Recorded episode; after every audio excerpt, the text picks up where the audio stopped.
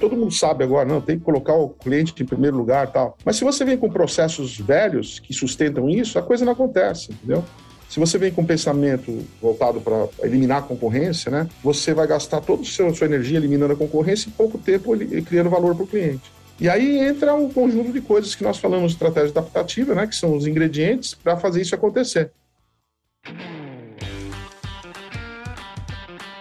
Bom dia, boa tarde, boa noite. Vamos começar mais um episódio dos Agilistas. Estou aqui, como sempre, com o Vinição. E aí, Vinição, tudo jóia? E aí, pessoal? Bem, vamos lá. E hoje, pessoal, a gente vai ter um. Eu vou, já vou apresentar o nosso convidado e eu acho que vai ser uma surpresa muito grata para os nossos ouvintes, porque nós estamos trazendo uma pessoa muito especial que vai tratar de um tema que é assim extremamente relevante para tudo que a gente fala aqui nesse podcast das gelistas, que sempre tem a ver com a transformação organizacional. E a gente sempre salienta muito que essa transformação, apesar de ser drivada pela tecnologia, ter sido causada pela tecnologia, é uma transformação de natureza muito mais humana e organizacional. E é interessante porque nós vamos falar sobre um livro aqui, e esse livro ele vem abordar justamente o que eu acho que é um gap mesmo, sabe, que existe nas empresas, que é compor uma nova visão estratégica de como atuar. E aí essa transformação ser quase uma consequência né, dessa, dessa nova visão estratégica, sabe? É, a gente sempre fala que quer fazer transformação ela tem que ser top-down e bottom-up, né? mas a gente faz um esforço bottom-up enorme e falta lá o, o esforço do, do top. Então, nós vamos conversar aqui com o José Salib Neto, que é autor do livro Estratégia Adaptativa, fundador aí, cofundador né, da HSM. Já sabe, um grande prazer te receber. Se você pudesse apresentar também, seria muito bacana. Bom, comecei minha carreira aos 26 anos, comecei a HSM, HS, não minha carreira, HSM aos 26 anos, né, depois de ter passado uma boa temporada nos Estados Unidos, com o objetivo de trazer o melhor do pensamento gerencial para o Brasil através dos grandes gurus da gestão. A empresa se desenvolveu, ela acabou indo para a Argentina, para o México, para a Espanha, para a Itália e para os Estados Unidos. E fiquei 30 anos na empresa, né, trabalhando com todos os principais pensadores da gestão, sem exceção. Trabalhei com todos, literalmente, né? Desde o Jack Welch até o Peter Drucker, até o Peter Diamandis, de Peter a Peter.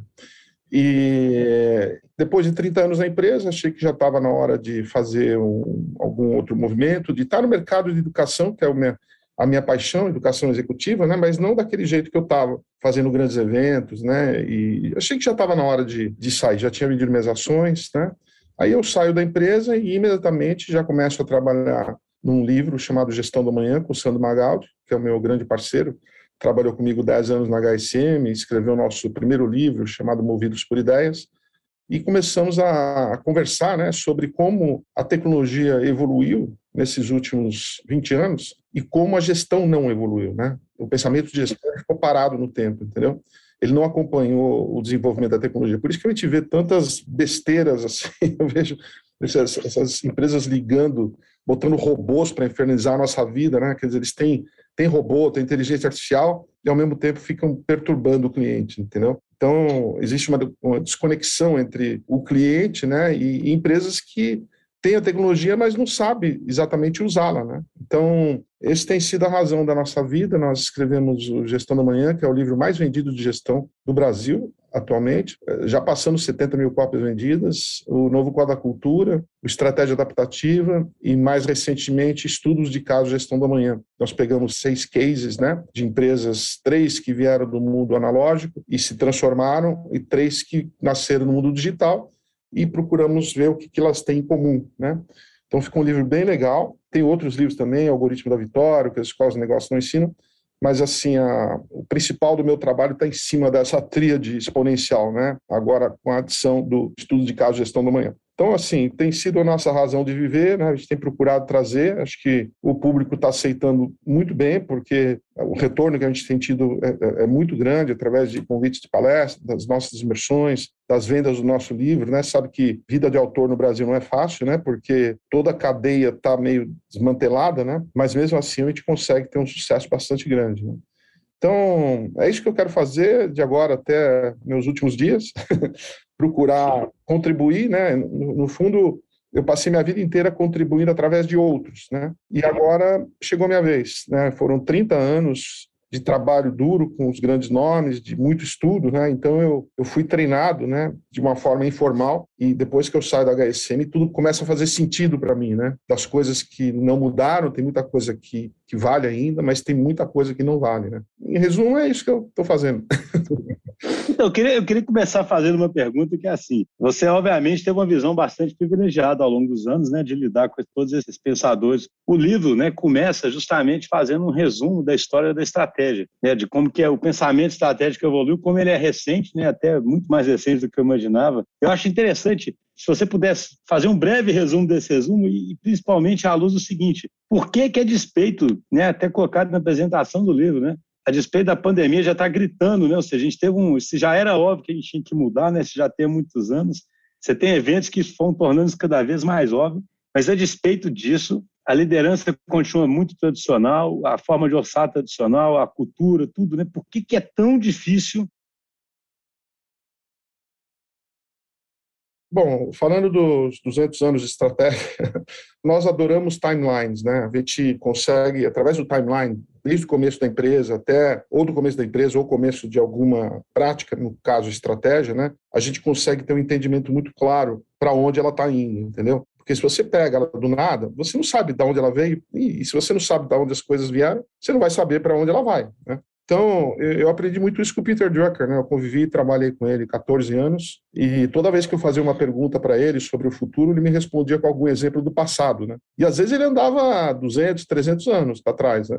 Então, uma vez eu não, não me contive, eu tive que perguntar, eu falei, puta, Pedro, a gente está aqui falando do futuro, pô, você me fala da Revolução Francesa, ele falou, José, se você não entender muito bem o passado, você não vai saber o que pode acontecer no futuro. Então, isso tem, tem dirigido tudo que nós fazemos, inclusive no nosso livro Estudo de Caso Gestão da Manhã, nós pegamos seis empresas e contamos o timeline desde, os, desde o começo da empresa, com os movimentos principais, né? E nessa questão de, de mudança, que é tão difícil mudar, resumindo o estratégia adaptativa, né, a gente divide o pensamento estratégico em três grandes blocos. Né? O primeiro bloco, que a gente chama de eficiência operacional, que vai desde a primeira revolução industrial até o final dos anos 70. Era uma época de pouca concorrência. Quem fizesse alguma atividade bem, um produto ou serviço, tinha muito sucesso. Você não tinha, eram mercados fechados, cada país fechado, né? e tudo funcionava bem. As empresas basicamente quebravam por deixar de fazer bem as coisas. A partir dos anos 80, nós tivemos aí a globalização, né, o advento da globalização, os mercados começam a se abrir, né, os produtos japoneses começam a invadir os Estados Unidos, né, em chips, em memory chips, em carros eletrônicos, né, e a gente começa a ver uma, um novo cenário voltado para a concorrência, onde o foco da estratégia é a concorrência, é ver o que a concorrência está fazendo e tentar fazer melhor que ela ou eliminá-la, entendeu? E aí todos os movimentos de gestão, né, e, foi isso foi protagonizado pelo professor Michael Porter, que entendeu esse novo ambiente, começou a escrever livros focado em, em competitividade, competição, mostrando, né, quais seriam essas estratégias, inclusive fazendo muitas analogias militares, né, de flanco, de você atacar o concorrente e tal. E nessa altura, sim, né,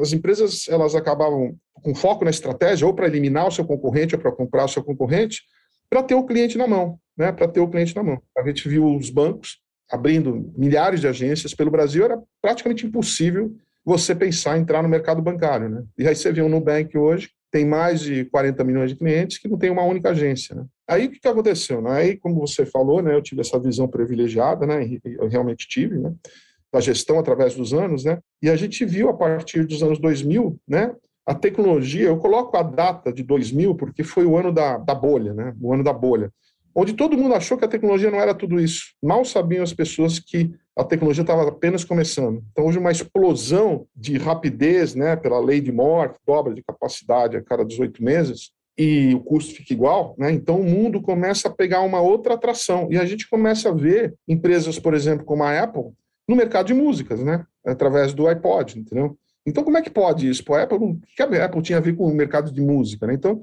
a gente percebe que essa explosão da tecnologia derrubou barreiras de entrada em, em vários mercados, né? E cada vez mais derruba, né? Hoje é, você pega, por exemplo, o mercado automotivo, né? E, e o, o, grande disruptor aí foi o Uber, né? Não tinha nada a ver com a montadora, né? A Uber não fabrica carros, né? mas através de um novo modelo de negócio eles causaram uma ruptura aí na, na indústria automotiva, né? Então a gente começa a ver que agora a única maneira, com o crescimento da tecnologia, e a gente pode associar o crescimento da tecnologia ao ritmo das mudanças, né? Inclusive, eu vi uma frase ontem do primeiro-ministro do Canadá. Ele falou o seguinte: as mudanças nunca foram tão rápidas e nunca mais serão tão lentas. Entendeu? Vai acelerar mais, né? É verdade. Então, nunca mais serão tão lentas. Aproveita agora, porque você não, não aproveitar, a velocidade vai, vai te engolir. E nesse mundo dirigido pela tecnologia, né, a única maneira de você ficar competitivo é ter o cliente no centro. Né? É importante saber o que a concorrência está fazendo, mas eu não canso de, me, de ouvir de empresas, inclusive como o Nubank, né, que o foco deles é o cliente, eles não estão tão preocupados se o Itaú está fazendo algum serviço, se o Bradesco está oferecendo uma taxa menor, eles estão fazendo o que eles acham que é bom para o cliente. Né? Então, o que acontece? As empresas estabelecidas, elas vieram todas de uma época de um mindset, principalmente do mindset onde o foco era a concorrência. E para mudar esse mindset, assim, assim, toda a estrutura da empresa, todos os processos, tudo era em função do concorrente, entendeu? E para mudar todo esse, esse arsenal de coisas é muito difícil, né? demora muito. E com relação à mudança, você tem que mudar a cultura da empresa, né? coisa que nunca ninguém pensava. Né? A cultura da empresa era uma coisa dada que ficava lá durante vários anos e, de repente, aquela famosa frase do Peter Drucker, que é a cultura como a estratégia no café da manhã, a gente percebe que vê isso, quer dizer, você tem um mundo completamente diferente, todo mundo vai lá, foca na estratégia, mas não foca na cultura, e eles não conseguem fazer. Então, a estratégia você pode ter as melhor, a melhor das estratégias, mas se você não tiver uma cultura que sustenta ela, você não vai fazer mudança nenhuma, entendeu? Por isso que a gente vê que mais de 80% dos projetos de transformação digital não dão certo, porque eles focam muito na tecnologia e pouco na cultura da empresa. Né? E exatamente o que eu estava falando aqui dos, desses robôs nos infernizando a vida aqui, ligando, né? Eu até procuro ouvir para anotar o nome da empresa que está fazendo isso, entendeu? É interessante o que você disse, né? Porque se eu estou entendendo bem, né? Você fala o seguinte, né? Houve uma mudança do eixo para que você tenha que ser de fato customer centric, né? Ou seja, você não basta nem você fazer bem o que você já faz, ou simplesmente, digamos assim, olhar para o competidor e ser mais eficiente que ele, né? Porque nessas abordagens você tinha uma visão mais estática ali, né, do jogo estratégico, você podia mais ou menos perseverar ou ficar melhor no que você fazia e pronto. Quando você coloca o cliente no centro, tem até um autor que eu gosto, eu sempre esqueço o nome dele, é um cara que escreve na Forbes, tem um livro que chama Age of Agile, eu sempre gosto de citar. Steve Deming. Steve Deming, né, que ele fala que essa mudança, que talvez essa seja a explicação de por que é tão difícil, né? Ele faz uma analogia falando que botar o cliente no centro do universo é igual quando Copérnico né, colocou o céu no centro do universo. Sabe? Não é só agora uma informação nova, né? Ah, agora a Terra está. O sol. Oh, não é mais a Terra, agora é o Sol. Não. Pô, os modelos físicos mudaram, o entendimento do universo mudou, o entendimento do ser humano mudou, né? Então, me parece que quando você está realmente colocando o cliente no centro do seu universo, isso tem implicações muito mais profundas do que inicialmente as empresas podem pensar, não é? Verdade, não adianta você, né? Todo mundo sabe agora, não, tem que colocar o cliente em primeiro lugar tal. Mas se você vem com processos velhos que sustentam isso, a coisa não acontece, entendeu? Se você vem com um pensamento voltado para eliminar a concorrência, né, você vai gastar toda a sua energia eliminando a concorrência e pouco tempo criando valor para o cliente. E aí entra um conjunto de coisas que nós falamos de estratégia adaptativa, né, que são os ingredientes para fazer isso acontecer, que são dados, né? O mundo voltado para a tecnologia produz uma quantidade enorme de dados. E através desses dados você tem insight para criar produtos e serviços inovadores. Você tem sistemas ágeis, né? Porque hoje, com essa velocidade que nós estamos vivendo, é impossível você tem empresas verticais, né? Você tem empresas hoje, as empresas cada vez mais horizontais, você sabe disso, né? como expert em agilidade, né? E a cultura, né? Que ninguém falava, entendeu? Às vezes as, as empresas iam lá, faziam toda a mudança, mas a cultura ficava a mesma. Então as pessoas continuavam com o comportamento antigo. Né? E a gente percebe que em mudança de cultura não é brincadeira, né? porque é muito mais fácil você mudar a tecnologia do que mudar a cultura de uma empresa. Tecnologia você vai lá e compra, né? A cultura você tem que mudar crenças, comportamentos, pressupostos, né? artefatos, você tem que mudar um monte de coisa. Né? Isso é, é, extremamente complicado né? e extremamente mal feito. Por isso que nós escrevemos o, o livro O Novo Código da Cultura, para mostrar isso, né? que sem você transformar a tua cultura para virar uma cultura customer-centric, tudo o resto que você está fazendo não vai funcionar, inclusive a própria tecnologia. Né? É interessante esse ponto, né? Você até coloca, né? eu já vi alguns, algumas palestras suas gravadas no, no YouTube, né? Então, os fatores que você coloca lá, né, de dessa questão do cliente no centro, ser data-driven, né, de ter inovação contínua. Eu vou fazer uma pergunta aqui até fazendo quase que o papel do advogado do diabo, porque a gente também fala muito isso aqui, mas eu queria ter uma visão é, diferente, uma visão externa, assim, né? Esse ponto de você ficar totalmente customer-centric, só fazendo sense response, reagindo ao que o cliente está pedindo ali, não pode você acabar também não tendo muita estratégia, só seguindo ali o que está sendo demandado, sem pivotar também para uma direção que não é o, o próximo adjacente, dar um salto assim. É, Vinição, eu, ou seja, eu, eu, e a história do foco, né? É, é uma coisa engraçada, né? Porque e se confunde um pouco com aquela recomendação de ter foco, né? Tipo, a Apple foi vender música, isso poderia, se desse errado, talvez alguém faça que foi falta de foco, né?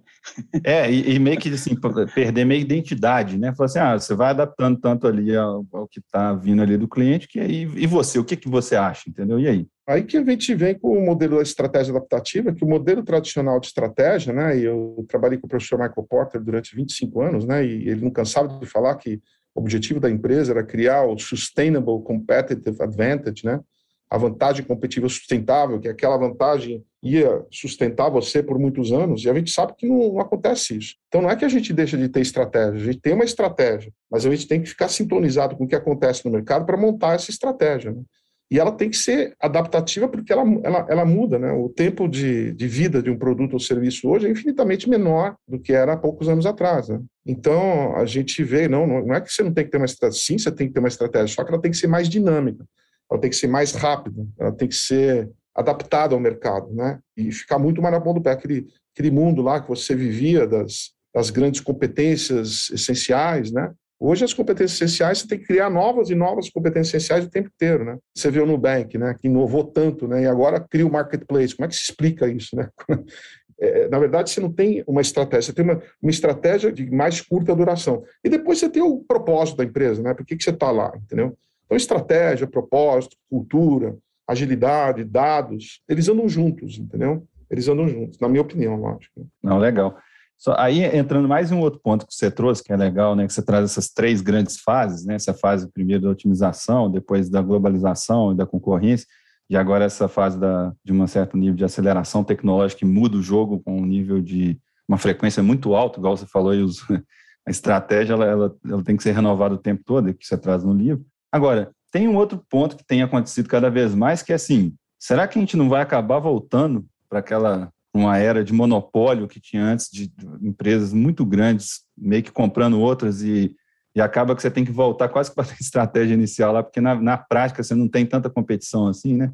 Hoje em dia, o, sei lá, o Google ele pode chegar quase comprando, ele pode comprar uma cidade inteira, né? Como é que fica isso? A gente fala essa questão da, da concorrência, mas dá para ter concorrência mesmo, de verdade? Ah, eu, eu acredito que sim. Eu, eu, acho que sim. Nós temos empresas que estão pegando uma, uma proporção enorme, né? Que a gente, eu nunca imaginei que uma empresa fosse valer mais do que um trilhão de dólares. Pô, a Microsoft vale, vale 2,5 trilhões, né? Então, o crescimento das empresas de tecnologia que enxergaram esse movimento lá atrás é muito grande. Por outro lado, né, Nunca houve na história da humanidade uma, uma oportunidade para empreendedorismo tão grande como existe hoje. Né? Hoje as barreiras estão derrubadas, ineficiências, ainda mais no Brasil, um país com muitas ineficiências, apresentam oportunidades gigantescas de, de empreendedorismo. Hoje você, para empreender, é bem diferente de quando eu empreendi lá em 86, que foi, eu me considero que sim, que eu fui um milagre, eu escapei no céu até hoje, eu não entendo como eu escapei da, de tantos ataques governamentais. Eu passei por dois confiscos na minha vida profissional. Você não tem ideia, vocês são mais jovens, você não tem ideia do que é isso, cara.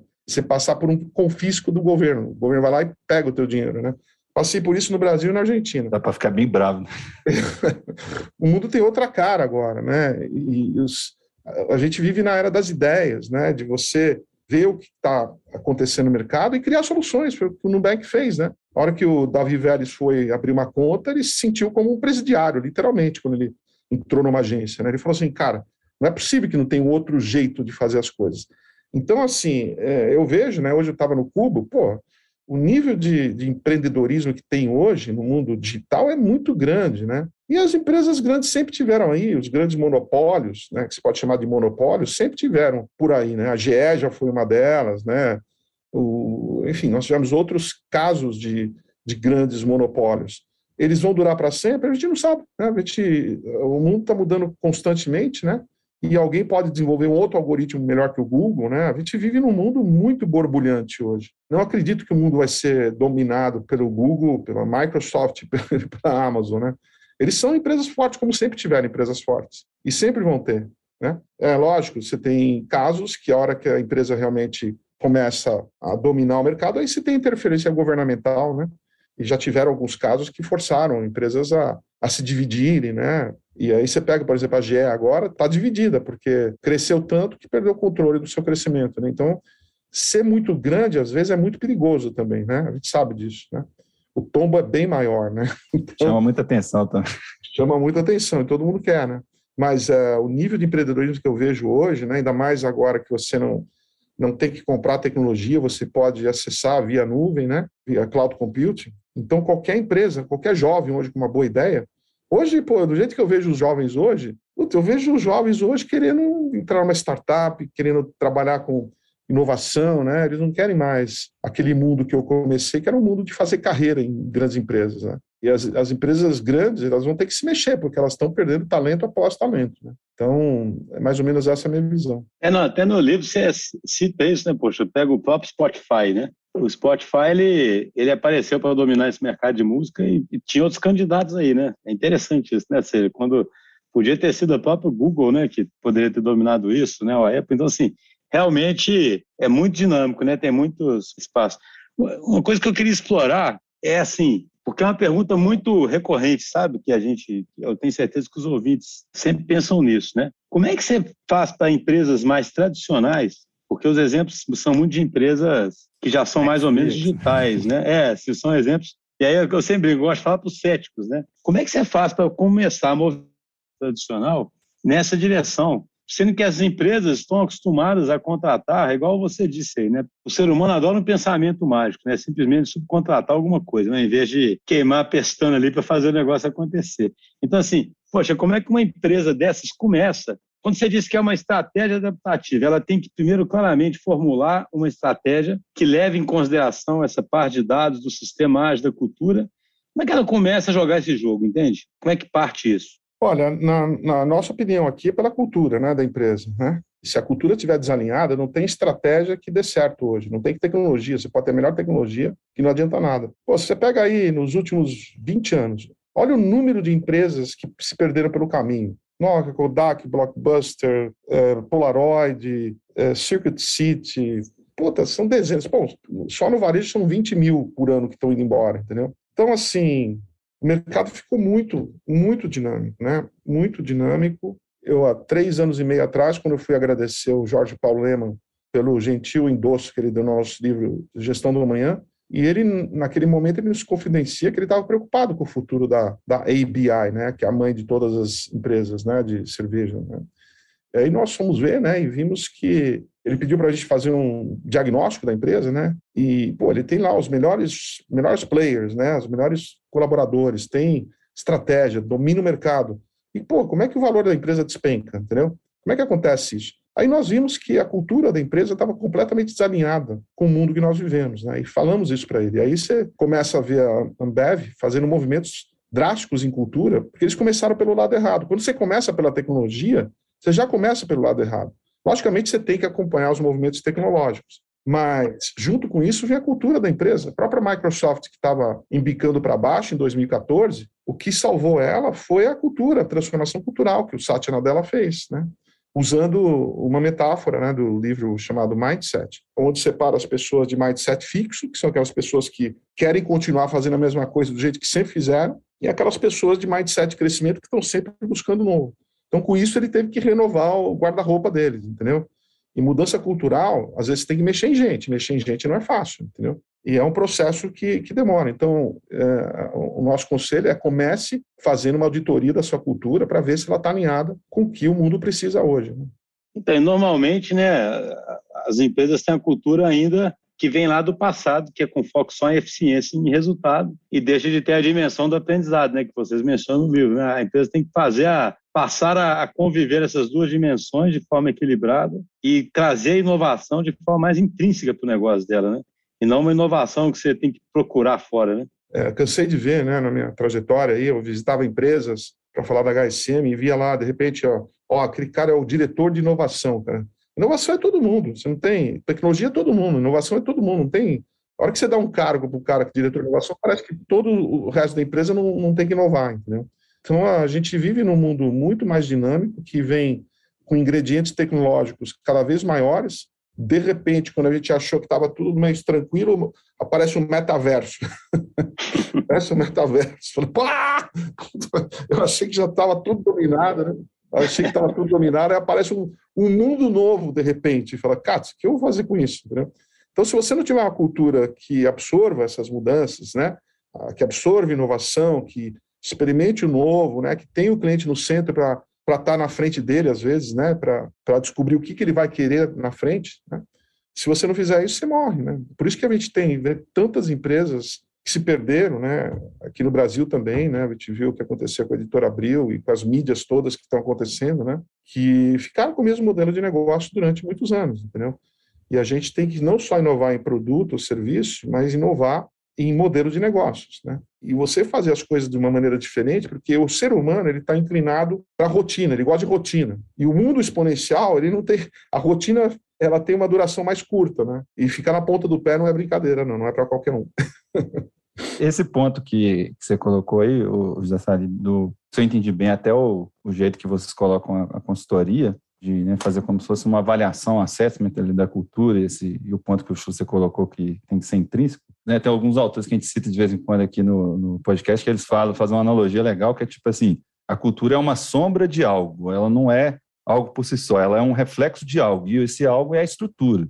Então, para você mudar a cultura, você tem que mexer radicalmente, muitas vezes, radicalmente né, na estrutura, igual você falou, né? A gente vê isso vários clientes nossos, que a gente tem clientes que são é, estruturas tradicionais, eles falam que vão fazer isso aquilo, mas você vai ver a estrutura continua sendo departamento, continua sendo enfileiramento, continua esse tipo de coisa. Você consegue enxergar, até que você tem essa comparação aí dos Estados Unidos com aqui, você consegue enxergar de, de fato assim as empresas aqui fazendo isso, até, e até se lá nos Estados Unidos também eles fazem, né? Você não é cético em relação a isso, não? Então, é, é realmente as, a maioria das empresas que foram criadas, ou no mundo operacional, ou no mundo voltado para a concorrência, né, elas têm um mindset bem diferente, né? Inclusive a própria estrutura organizacional, a própria estrutura física, né? Você viu o que aconteceu? A Apple construiu aquele prédio de 5 bilhões de dólares, um prédio totalmente pensado em colaboração, porque hoje com a velocidade que você tem na, na economia, se você não colabora o tempo todo, cara, não tem mais aqui. Aí você vê as empresas tradicionais, elas estão debaixo de prédios verticais onde você está no primeiro andar, você tem que falar com o cara do vigésimo terceiro, cara. Até você chegar lá em cima, você já quebrou, não tem mais tempo, entendeu? Então, a gente tem muitas estruturas físicas construídas do passado que não servem mais. Agora, o que você vai fazer com todos esses milhares de prédios que estão por aí? A gente vê, você pega o Mercado Livre, né, com a Melicidade, prédio totalmente horizontal, né, colaborativo, e as empresas precisam fazer, como você falou, dos, os sistemas, elas precisam colocar agilidade né, para forçar que a cultura mude. Aliás, sistemas ágeis forçam que as empresas mudem a, a cultura. Então, você tem todas essas metodologias, Lean Startup, Agilidade, Business Model Generation, Sprint, Scrum, Strong, todos esses nomes aí. Daqui a pouco vou explodir de tanto nome que tem. São metodologias válidas que, que fazem com que as pessoas trabalhem de uma forma mais rápida, mais criativa, que inove mais rápido, né? E isso ajuda também na transformação da cultura. Mas não são todos que absorvem. Tem gente que quer trabalhar do mesmo jeito que sempre trabalhou. Né? Então a gente vive hoje num mundo, num mundo meio a meio ainda, entendeu? Por isso que tantas empresas se perdem pelo caminho, né? E o número não para de crescer, né? A gente viu a própria GE, no ano 2000, né? Eu, eu trabalhei com o Jack Welch, a empresa valia 600 bilhões de dólares, né? Hoje, pô, tá lutando aí pela sobrevivência, entendeu? Então, assim, nada, nada é para sempre mas as oportunidades que o mundo oferece hoje são enormes, entendeu? E, assim, você tem algumas empresas que entenderam, né, que são empresas que vieram do, do, do passado, mas que entenderam e fizeram mudanças radicais, né? As mudanças são radicais. Ninguém gosta de fazer mudança radical, você sabe disso. Né? E Magazine Luiza, né? Magalu fez, estava há seis anos atrás, Magalu valia 300 milhões, hoje vale 180 bi, né? E o que, que eles fizeram? Mudança de cultura, né? mudança de, de, de, sistemas, própria Microsoft, né, a própria Disney, né, tantas algumas empresas então, mas os cases são raros. Isso que me preocupa ainda, sabe? Não Sim. são é, isso aí que... são raros ainda, sabe? até para nossa bem cético assim também. É, até para nossa pesquisa aqui achar um um case verdadeiro de transformação digital é, é, bem desafiador, sabe? É, você acaba indo nas nativas digitais mesmo, né? Isso acaba sendo assim, né? Como você tem essa credibilidade toda para endossar, né, na hora que você está fazendo a consultoria, você chega e fala assim mesmo, mesmo assim, porque quando eu falo essa mudança de estrutura, por exemplo, uma coisa que talvez seja uma diretoria tinha que passar a ser uma competência, igual você mesmo falou aí. Sei lá, vamos se você pega TI lá, talvez não tinha que existir o diretor de TI, tinha que existir quase como se fosse uma estrutura cross que te fizesse a curadoria de tecnologia na empresa, mas na verdade, aí você chega lá e fala assim, ah, tem que acabar com esse diretor de TI, os caras acabam mesmo? Pois é, verdade, você falou tudo. Dá certo. Então, esse, esse, quando você faz assim, quando você dá essas sugestões, assim, o pessoal, você vê o pessoal se movimentando, assim, você fala assim, ah, o pessoal ainda fica meio cético quando você está fazendo as consultorias lá e está sugerindo esse tipo de coisa. Você chega assim e fala, ó, oh, essa diretoria que tem que acabar e tal. Isso, isso de fato acontece? Sim, acontece. O problema é que, o problema é que hoje tem muita gente perdida né, no, nesse mundo. Por isso que tantos empresários, empresárias, executivos nos agradecem né, da gente estar tá dando uma luz para eles, porque, como eu mencionei, a tecnologia evoluiu muito rapidamente e os sistemas de gestão ficaram parados no tempo, entendeu? A própria maneira como se lideram empresas ficou parado no tempo, né? E então a gente tem procurado, né, mostrar que tem uma nova gestão vindo, né, que você tem que mexer na cultura, você tem que mexer na liderança, tem que entender o cliente de uma outra forma, você tem que entender a própria educação, né, que puta, mudou de uma maneira muito grande. Os sistemas educacionais ainda estão completamente obsoletos aqui no Brasil e no mundo inteiro, entendeu? Então as empresas vão ter que se mexer muito mais rápido para fazer com que os seus colaboradores fiquem atentos para esse mundo que nós vivemos. Porque antes você mandava o cara lá para uma grande universidade, faculdade, o cara voltava, fazia um curso. Hoje não tem mais, você manda o cara para lá, o cara volta pior do que foi, entendeu? Mas é engraçado esse exemplo que você deu mesmo, né? Como é muito mais angustiante hoje, né? Era muito mais simples, né? Você já tinha várias receitas, né? Que você podia seguir, né? Ah, eu boto um cara fazendo B ali, pronto, formei meu líder, eu faço sei o quê, né? E hoje você não tem mais nada garantido. Né? Os próprios modelos de, de pensamento estratégico, né, eles duravam muito tempo. Né? O modelo das cinco forças do Michael Porter, pô, ele durou 25 anos. Né? Então, pô, eu lembro que o Porter vinha das palestras, era, ele falava quase as mesmas coisas, né? alguns exemplos diferentes. Tal. O Balance Scorecard, então, os, aqueles modelos que eram criados pelo BCG e tal, ficavam décadas. Né? E esse mundo da tecnologia acabou com toda essa disrupção. Você precisa criar novos modelos né, o tempo todo, entendeu? E a própria academia acabou vivendo nessa maneira de, de, de, sustentar em modelos que foram criados há muitos anos atrás. Então a gente vive num mundo bastante dinâmico hoje, onde o próprio entendimento, né, uma das coisas que eu estou trabalhando agora, é o entendimento do tempo, né? Você tem lá, né, eu tenho até um gráficozinho, você tem lá a tecnologia dobra de capacidade a cada 18 meses. Isso faz com que você tenha um crescimento composto, né? nas mudanças. A interpretação do tempo nessa velocidade é completamente diferente, né? Por isso que você vê hoje empresas como Magalu, Amazon, tentando entregar em cinco minutos, né? Porque a gente vive num mundo de satisfação instantânea do cliente. Hoje o cara quer ligar e bomba, ele quer ter o, telefone, o filme que ele quiser ter, a hora que ele quer, na frente dele, com a melhor qualidade, acabou, entendeu? Então, quem não andar nesse, nesse ritmo, né? E, e o ser humano não está acostumado a, viver, a montar. Por isso que está todo mundo indo parar em psiquiatra hoje, né? porque minha, minha esposa é psiquiatra, o nível de ansiedade que esse mundo está criando é muito grande, entendeu? E a gente vai ter que criar um sistema de educação que, que ajude as pessoas a transitarem nesse mundo veloz, porque, de novo, né, as mudanças nunca foram tão rápidas e nunca mais serão tão lentas, né? Então, se você não se prepara a estrutura para isso, você não vai conseguir acompanhar, né?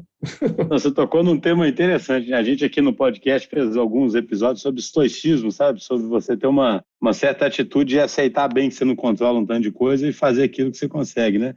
Eu acho que esse é o tema cada vez mais relevante nesse mundo mesmo, né? Porque você vê que, assim, é como se levasse ao extremo esse, essa questão do, da dicotomia do controle, sabe? Porque você realmente não tem mais controle quase nenhum, né? tipo, você não tem controle nem disso que você disse. Se você mandar um cara para a melhor universidade do mundo, você vai voltar melhor ou pior. Você, você não tem controle nem disso. Então... Quando eu falo de estrutura, por exemplo, você pega a estrutura dos escritórios. Ela foi feita para o mundo comando-controle. O cara lá de cima, geralmente o CEO está lá no último andar, ele manda nos caras de baixo. A gente vê que o mundo hoje é, é, colaborativo, né? Você tem que ter um sistema flat. Então, nós já temos a, a própria estrutura dos prédios já está errada, né? E tem tantas outras coisas que são fatores limitantes para essa transformação, né? E as empresas vão precisar, né? Eu, eu, eu calculo que tem, vai ter muito prédio vazio logo, logo aí. As empresas vão ficar espertas. Cara, não vão poder trabalhar desse jeito, aqui é impossível. Né? Eu lembro que minha filha, eu fui num grande banco outro dia, a minha filha olhou para o banco e falou, pai, eu não sei se os caras que trabalham aqui sabem o que estão fazendo, entendeu? Assim, é tão grande, cara, assim, é tão alto, e, e, feito por portas, por andares, né? Então, a própria estrutura tem que se ajustar. Né? É curioso, né? Acho que no futuro pessoas rirão disso mesmo, né? Tipo, ah, você acredita que antigamente um prédio de 30 anos, o chefe ficava lá no trigésimo, né? Para mostrar que ele é o chefe. Às vezes tinha até um elevador só para ele, né? Para ele chegar ali mais rápido. Acho que alguém vai rir disso mesmo no futuro, algum arqueólogo, né? Pô. Eu sei o que vai acontecer com os prédios, né? Eu, eu vejo, né? A hora que você entra no prédio da Apple, cara, é impressionante. Inclusive tem tours virtuais aí, cara, fascinante. Totalmente pensado em, em colaboração, as pessoas interagirem, serem mais rápidas, responderem mais rápido, trabalhem juntas, entendeu? Então, se o, se o sistema estrutural não permite isso, puta, aí fica difícil, né? A própria educação, né? Pô, o MBA sempre foi uma coisa importante no mundo, né? Mas era um mundo mais previsível, né? Esse mundo que a gente está, você não faz mais sentido você ficar dois anos fazendo um MBA fora, né? Depois de dois anos você volta, puta, não sei se você tem utilidade para o mercado. E, ou os MBAs estão tendo que re, se reestruturar, mas com uma grande dificuldade, porque as pessoas têm enorme dificuldade em abandonar o que funcionou, entendeu? Enorme dificuldade né, de, de se desfazer do passado como diz o Peter Drucker, né, a gente ensina as pessoas como fazer, mas não como parar de fazer, né? Então, esse é um fator bem limitado. Essa frase é muito boa, né? É agora que uns tempos o pessoal vai ver o currículo, vai ver assim, uns tempos não, talvez agora, né? Nossa, esse cara aqui ficou no MBA em 2020, ele, ele não serve não, ele entendeu ainda. o MBA de dois anos. É, eu diria que o MBA é importante, mas eu acho que ele vai ter que ser um ano no máximo, né? Vai ser intenso, um ano, voltado para o mercado. E a gente está vendo nos Estados Unidos, por exemplo, as grandes universidades, só as, as grandes, grande, grande mesmo, conseguem sobreviver hoje com seus MBAs, Harvard, Stanford, que estão lá, são as melhores e, e vão estar sempre lá. Mas as escolas estaduais, por exemplo, não conseguem mais ter turma, entendeu? Até a Universidade do, Arizona, do estado do Arizona, onde minha filha estudou, eles dão lá um MBA de graça para os alunos, né, para quem conseguir entrar, porque eles acham que é um custo muito grande para você ficar tão longe do mercado durante tanto tempo, entendeu? Só que, pô, a educação é o último setor a ser mudado. Depois que o mundo inteiro mudou, a educação vai começar a pensar em mudar. Esse é um problema, né? Por isso que as escolas, as empresas vão ter que ser cada vez mais escolas hoje. Vão ter que desenvolver cada vez mais seus colaboradores, porque você não pode, não consegue esperar dos, de fora que alguma coisa aconteça. Né? É, no, no livro você mostra que a academia demorou muito, né, para mudar as formulações estratégicas, para abraçar certas ideias, né? Uma curiosidade, você nessa trajetória você chegou também a ter contato com o Mintzberg, porque é um que falava muito sobre estratégia emergente e também criticava um pouco esse estudo tradicional, não é? Com certeza, eu trouxe o Mintzberg para falar num evento na HSM, um cara muito, né, e, e o pensamento dele já era bem ao contrário do que normalmente se fazia, né, através das descobertas, né, e do crítica ao MBA completamente, né, e ele já criticava pesadamente os MBAs, né, como eram feitos. Mas, é, assim, eu trabalhei com ele num grande evento aqui no, em São Paulo. É, não, ele é um autor que eu gosto muito. Ah, excelente, assim, infelizmente nós já estamos passando do nosso, do nosso tempo aqui. Eu sempre gosto de tentar fazer uma mini síntese, sabe? Então espero que o nosso ouvinte tenha percebido a importância de lá no nível estratégico, né, no nível da formulação estratégica, a empresa entender que nesse mundo extremamente dinâmico, você passa realmente a ter que ser completamente centrado no consumidor e que isso tem consequências na forma que você se organiza, né, que se reflete na sua cultura, nos seus sistemas de decisão, que tem que ser muito agora mais ágeis, né, partir de sistemas ágeis. Você tem que tirar muito, muito proveito das informações, dos dados, né, que são, que são gerados, né. É como se fosse uma formulação assim básica. E aí até acabou que a gente não abordou isso, né, mas eu achei super interessante também como é que isso acaba sendo habilitador para um passo seguinte, que é muitas empresas até se transformarem em plataformas de negócio, né? Porque a partir do momento que você cria, é quase que necessário, né? Não é suficiente, mas é necessário, né?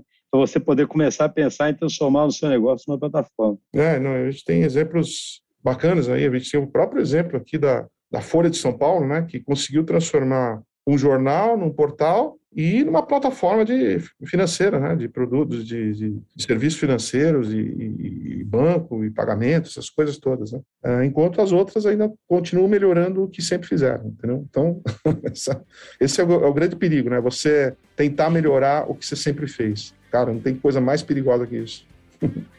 É, e é um caminho mais fácil, né? Sally, muito obrigado, foi um prazer ter aqui no, nesse episódio. Tenho certeza que pessoal vai gostar muito. Demais, foi muito bacana o papo.